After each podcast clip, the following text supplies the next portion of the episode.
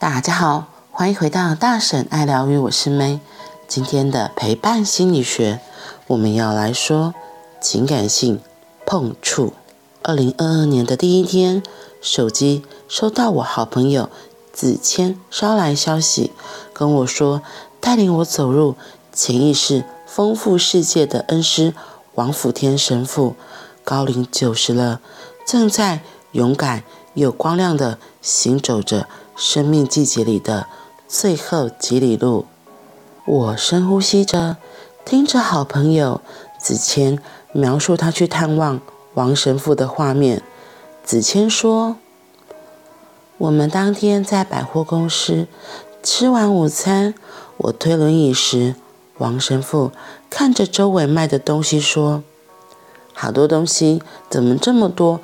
有需要这么多吗？’我说。”现代人太孤单，心里太多不开心，心不安不定，就会一直买东西，因为花钱买东西会快乐。但是他们不知道，这样是不会有帮助的。神父说：“对，所以我们好重要，要帮助他们的心理。”哎呀。心里空空的和心里饱满的，正好是两个端点。助人工作和陪伴工作需要辽阔的陪伴，也需要饱满的碰触。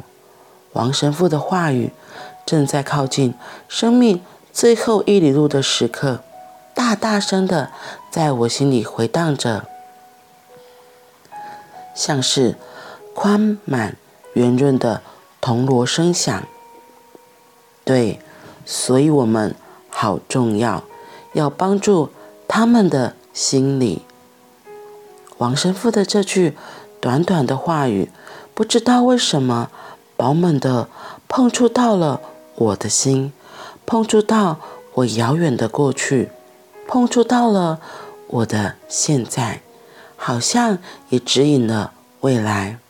铿锵有力的当当当回荡着，想起几年前，二零一八年一月二日，我邀请王神父来我东海岸的新家住一晚。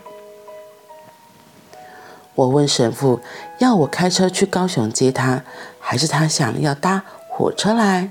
他笑笑地说：“我喜欢搭火车。”那天，神父来了家里，月亮刚升起的时候，我和两个女儿一起弹奏乐器，唱歌给神父听。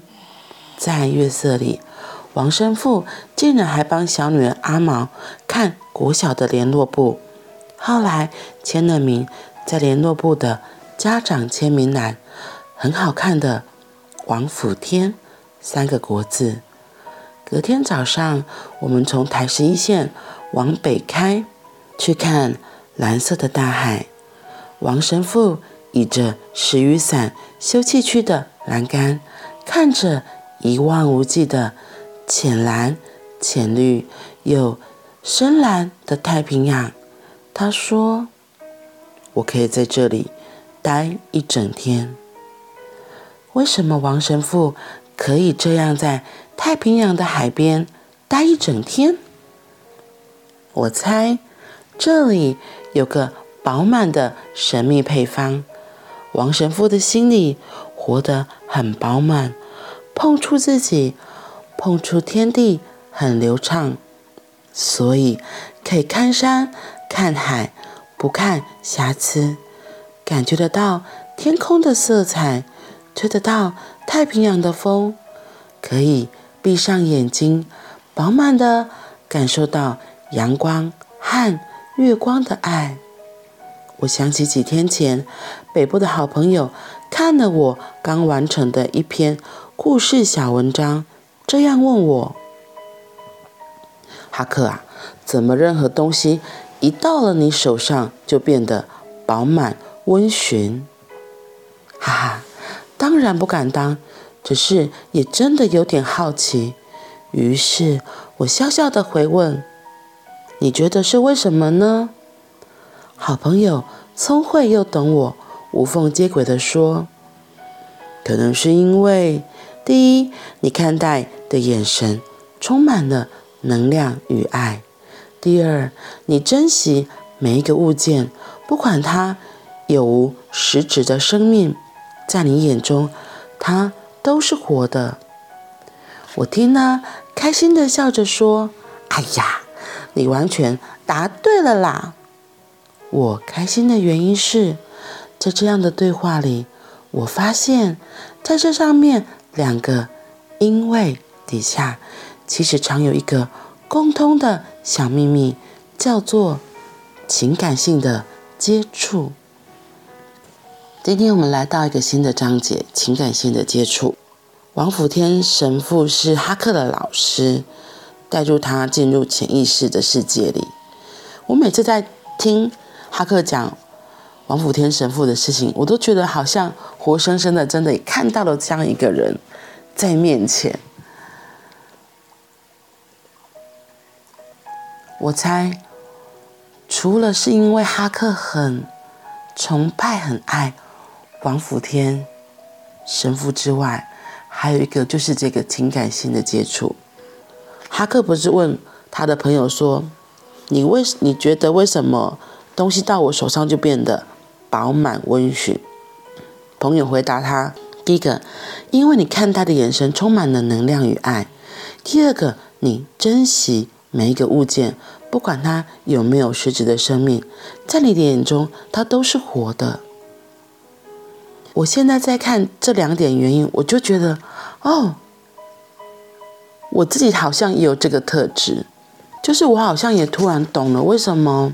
我刚会说，哈克明明在说王辅天神父，我没有看过这个人，可是从他的口中描述出来，我完全可以想象王辅天神父的样子，就是他的能量，他的这个人是怎样子的状态。对，我就觉得是哎，如果你对一个人一件事情，你对他，你看他的眼神，你看待他，不是只是一个东西。而是对他是有情感的，那个能量、那个爱，真的是会让一个本来只是一个可能真是没有生命的东西，它都会变成活的。你可以想象吗？王辅天神父的当然是一个人，可是如果是一个小东西，像我会这样说，是因为我自己很喜欢可爱的东西，不管它有没有生命。特别是可爱的小物件、小摆设，我觉得啊，好可爱哦。有些人听起来会觉得好像很假，可是我自己会觉得，我是真心打从心里觉得它真的好可爱。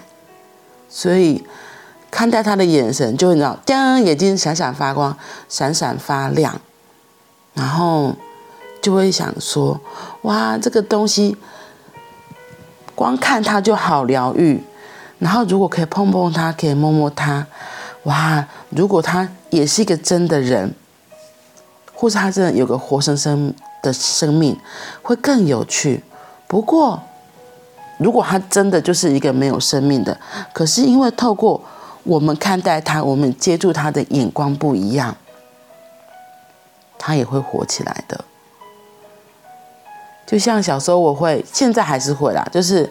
有时候会跟自己的娃娃、自己的小物件撒娇，因为像我自己觉得我是一个，嗯，孩子气很重，然后也是很黏的一个人，然后我特别喜欢可爱的东西，我刚刚有说过。然后我有一次很好笑，就是我自己如果自己一个人的时候，有时候不知道怎么陪伴自己，可是如果有时候这边我的身边有一个我自己很喜欢的小物件。我看着他，他就会像一个活生生的人，一个活生生的东西。我可以跟他对话，我可以跟他聊天，会觉得自己不是那么的孤单。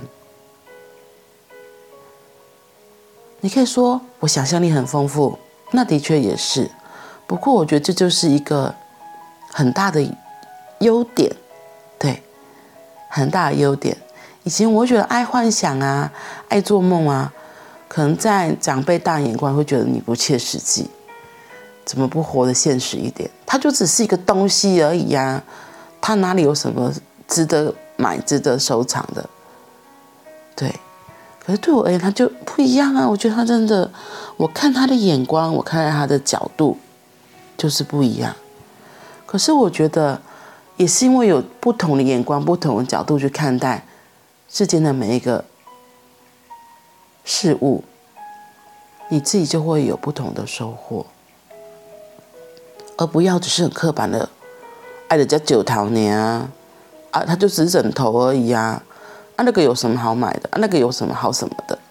就是我觉得在小孩子的心里，其实都有一颗。